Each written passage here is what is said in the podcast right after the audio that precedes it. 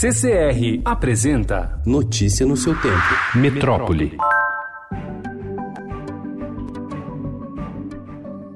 Com o objetivo de reduzir acidentes de trânsito, a gestão Bruno Covas lançou ontem o edital de licitação que prevê aumento de 30% do número de radares na cidade de São Paulo. De acordo com a prefeitura, os contratos vão incluir ainda a manutenção do parque de fiscalização eletrônica que já existe na capital paulista e tem custo estimado em 1 bilhão e 300 milhões de reais.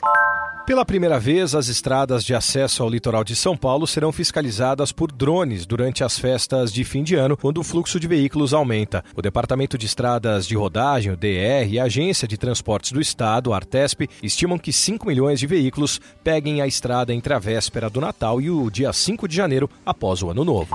O presidente Jair Bolsonaro afirmou ontem que acionou a Polícia Rodoviária Federal para que os radares nas rodovias tenham apenas caráter educativo e não punitivo. A Justiça determinou nesta semana que a PRF volte a usar radares móveis nas rodovias. A fiscalização estava suspensa desde agosto. A Secretaria Municipal de Transportes de São Paulo apresentou estudos ontem em que propõe aumento da tarifa básica dos ônibus municipais de R$ 4,30 para R$ 4,40. O reajuste considera a previsão do aumento dos custos do transporte público da capital.